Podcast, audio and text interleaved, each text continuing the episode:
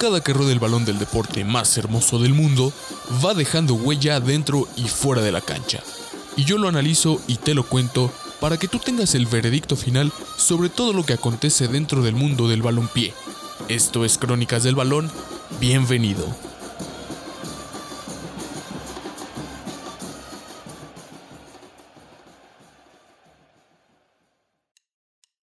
Buenos días, buenas tardes, buenas noches. Se dice que el sueño de todo individuo es llegar a la cima del mundo.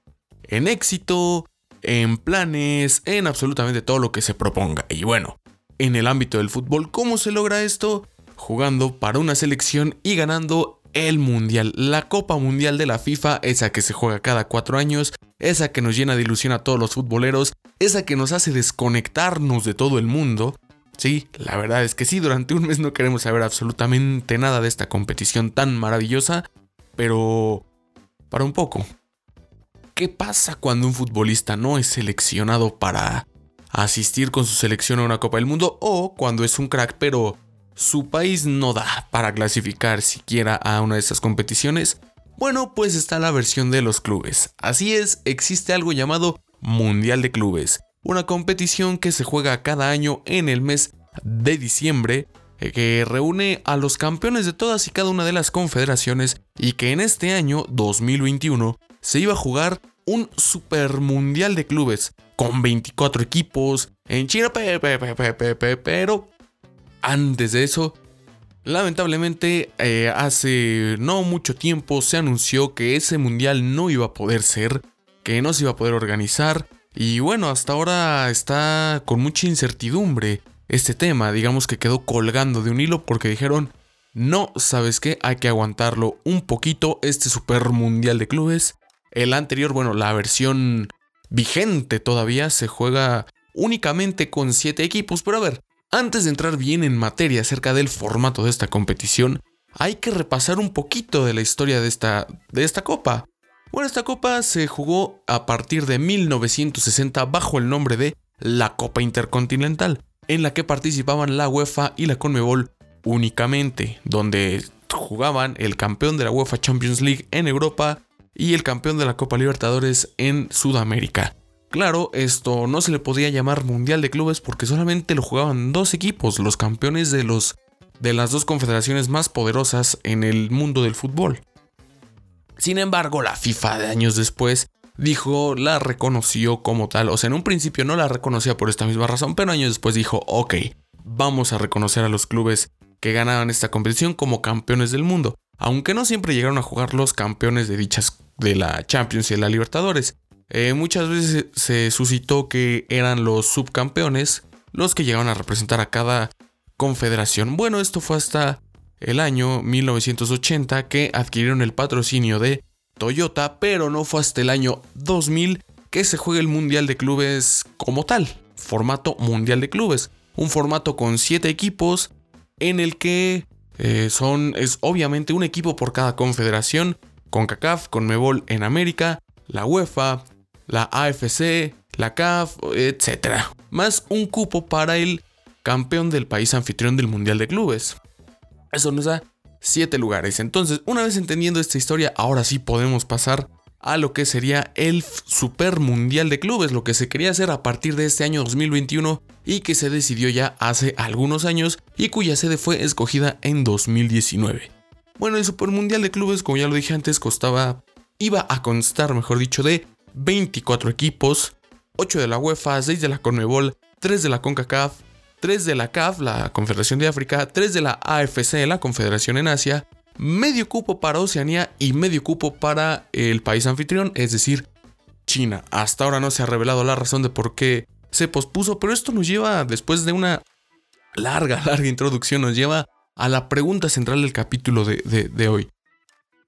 ¿Cómo debe ser el Mundial de Clubes? O sea, evidentemente no lo podemos equiparar con el mundial original, con la Copa Mundial de la FIFA que se organiza cada cuatro años. Sin embargo, desde el principio el formato sí fue un poquito injusto. Digamos, creció únicamente, se originó, mejor dicho, únicamente con dos campeones, el de la UEFA y el de la CONMEBOL, que son, son los lugares donde se juega el mejor fútbol, hay que decirlo, tal vez en la UEFA mucho más, pero son los dos máximos exponentes del fútbol mundial. Sin embargo, no se le podía llamar, por eso la FIFA no lo reconoció, ya dijimos todo eso. Pero evolucionó a una competición con siete equipos que también dejaba eh, por ahí muchas dudas, a mucha gente no le convencía el hecho de que precisamente se le siguiera dando preferencia al campeón de la Champions y al de la Libertadores, clasificando luego luego a semifinales, y ni siquiera pasando por un sorteo, sino que teniendo su lugar asegurado. Entonces, es, ahí donde, entra esta disyuntiva, porque claro que no puede llegar cualquiera a esta competición. Obviamente el criterio del campeón de cada confederación seguía presente, pero el formato era lo que dejaba dudas. El formato de que, sobre todo esta cuestión de por qué equipos de confederaciones menos poderosas tenían menos chance de llegar al final, tenían que recorrer un camino más largo y los de las dos confederaciones más poderosas llegaban casi que con la mesa servida, es lo que se decía. Fue cuando se optó por este Super Mundial, pero ¿es correcto este nuevo formato de 24 equipos? Este sí se iba a jugar cada cuatro años como su versión en selecciones. Obviamente, repito, no se puede comparar, pero obviamente con más equipos se necesitaba más sedes, mejor organización, mejor logística, obviamente iba a haber más premios de por medio en la cuestión económica, claro está, sino cuál es la razón de organizar un Super Mundial de clubes, más allá de lo deportivo, pero aún así no irían siempre, obviamente, un campeón por cada confederación, no da para 24 eh, equipos, obviamente tendría que ir, al menos para este nuevo formato, iban a ser campeones de ediciones pasadas y subcampeones de las ediciones vigentes. Entonces ahí es donde entra también esta disyuntiva de qué tanto se merece un subcampeón, un segundo lugar, clasificar a otra competición. Bueno, si nos vamos al tema de las ligas, el subcampeón incluso hasta el cuarto lugar clasifica a la competición continental. Pero recordemos que las ligas europeas se juegan por tabla y no por liguilla como aquí en nuestro país.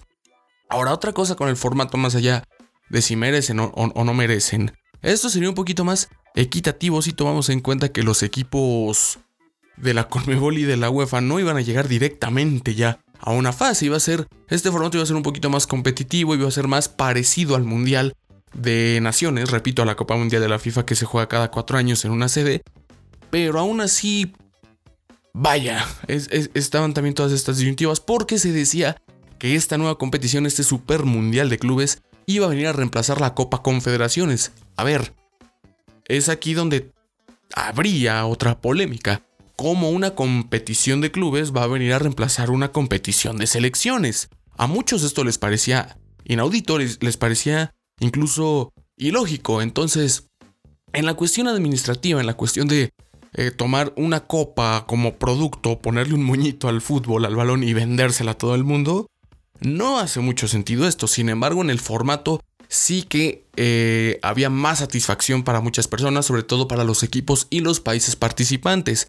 Sin embargo, los cupos, pues también es otra cosa que tiene mucha polémica, porque a ver, comparemos los 8 cupos de la UEFA contra los 3 cupos de la CONCACAF.